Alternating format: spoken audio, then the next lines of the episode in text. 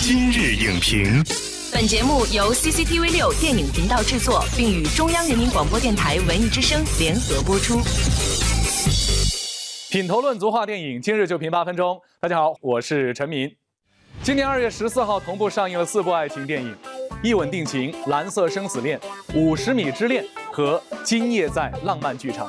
他们分别讲述了四段不同的恋情，或青涩，或苦情，或逗趣。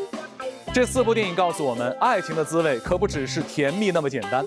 那么，电影里的恋爱方式会给我们带来什么样的启示？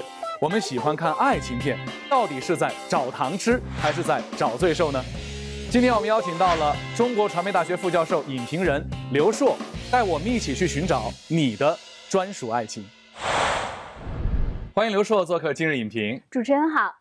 大家好，二月十四号，一个充满浪漫气息的日子，在这前后呢，有很多的爱情影片也纷纷上映和我们见面了。那如果刘硕要让你用甜蜜指数来给这四部影片做一个打分的话，由浓到淡，你会怎么排序？相依稳定情百分之百，甜蜜度百分之百。今夜在浪漫的剧场。百分之八十五十米之恋和它的名字很相近，百分之五十。然后蓝色生死恋，因为它悲情的成分占了很大的比重，甜度我们说只有百分之二十。因为相信很多观众到了电影院呢会挑花眼，所以呢我们就分别来聊一聊这四部影片，从。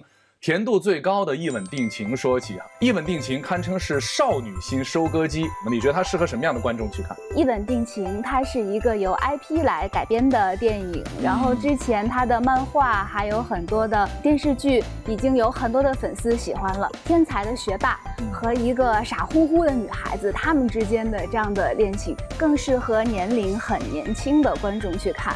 其实光看海报或者剧照的话，就是有像少女时代那种感觉。因为他们是同一个导演。那么从它的剧情或者说人物设计来看的话，它是一种什么样的矛盾关系呢？这种矛盾关系就是一个啊非常有力量的一个男性。和一个相对弱小的女性的这样的一个关系，其实是两个人互相取长补短、彼此共同成长的这样的一种故事。他喜欢的地方就是他缺失的东西，这个也是我们在爱情片当中会经常常见的一种题材。张子硕，我是 F 班的袁湘琴，我喜欢你。我们下面再来看看刘硕所说的二月十四号上映的甜蜜度排名第二的一部电影《今夜在浪漫剧场》。这个片子其实呢，借助了一个原著的影响力。伍迪·艾伦在一九八五年拍的一部电影叫《开罗紫玫瑰》，它其实讨论的是说，我们生活在现实生活当中的人，想要过一个非常虚幻的生活，而真的生活在这个虚幻世界里面的演员角色，他又想走出来去过一个。真实的生活是一个很有深度的一个爱情片。今夜在浪漫的剧场，其实夏夏和《开罗紫玫瑰》这个故事在人物的设置上是相反的，是一个男观众，他银幕当中的女主角走出来了。如果我们带着一种。啊，致敬的心态去进行重新的创作，抓住了原著当中、原片当中最精髓的那个东西，在我的故事当中呈现出来。我觉得这个可能是我们在进行改编和创作当中一个特别好的经验。那我突然觉得这样的一个剧情设置会让我想到《罗马假日》，就是不太可能的这种。都是两个世界的人。对，《罗马假日》其实它的精彩之处。恰恰就在于它不是一个快乐结局，爱情电影相对来说悲剧一点的结局也不失为一种力量。喜欢日本电影的观众，还有喜欢那些有想象力的作品的观众，都可以来看这个片子。我们再来说第三部啊，甜蜜指数百分之五十的这一部电影《五十米之恋》。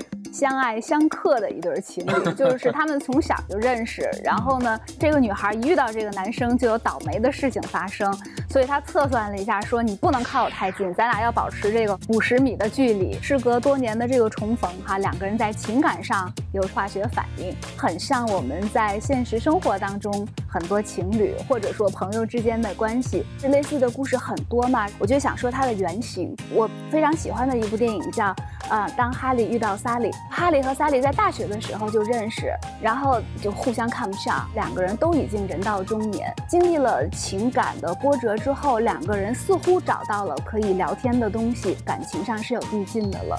所以我觉得其实这个故事就是一个很经典的，两个人开始根本觉得他们两个人是没戏的，然后最后他们走到了一起。观众为什么能够从这样的一个戏剧结构当中获得观影的乐趣和快感？在生活当中可能也会有很多这样的故事发生，而且我们也很愿意去看到这两个根本好像搭不上的人，最后会经过什么样的事情。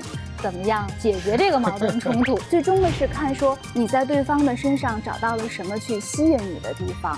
这个其实应用到我们的生活当中，我们也会有这样的一个对照和思考。恋爱的都市男女都可以去看。我们再来看看甜蜜指数排名最后的一部电影啊，当然是可能中国观众最熟悉的一个爱情 IP 之一了。嗯，蓝色生死恋。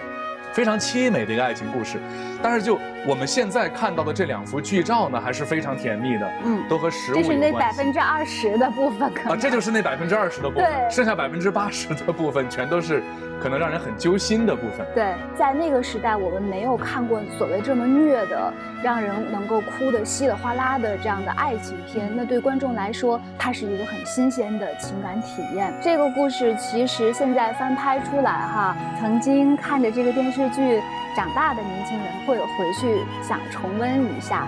嗯，曾经可能让我们看的牵肠挂肚的这个剧，拍成了电影是什么样子？当然，现在的。没有看过这部电视剧的年轻的朋友，也可以来看一看一个悲情的爱情片是什么样的。我还可以这么叫你们吗？不管你是不是我亲妹妹，这儿永远都不会变。这样的一个爱情片档期，对吧？我们似乎看到它也在形成一个档期，有这么多的影片在上映。其他的影片尽管不是这么直接的表达爱情，但是也跟爱情呢多多少少有关系。爱情电影能带给我们什么？我觉得爱情电影其实是给大家带来一个你要继续去相信爱情啊，相信世间有美好的、真挚的爱情这样的一个信念。这四部电影其实它还是照顾到了不同的年龄段的观众，每个电影的风格特点，然后包括它的爱情浓度都不一样，所以我觉得观众你总能够找到适合自己的那一款。嗯，淡妆浓抹总相宜。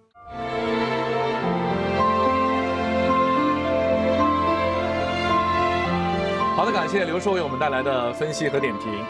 如今爱情片的剧情模式和人设搭配越来越多样化，可谓考虑到了观众的不同需求。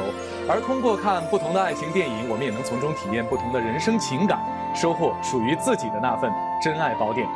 今天节目就是这样，下期节目再见。再见。本栏目视频内容，请关注 CCTV 六电影频道，周一到周五每晚十点档《今日影评》。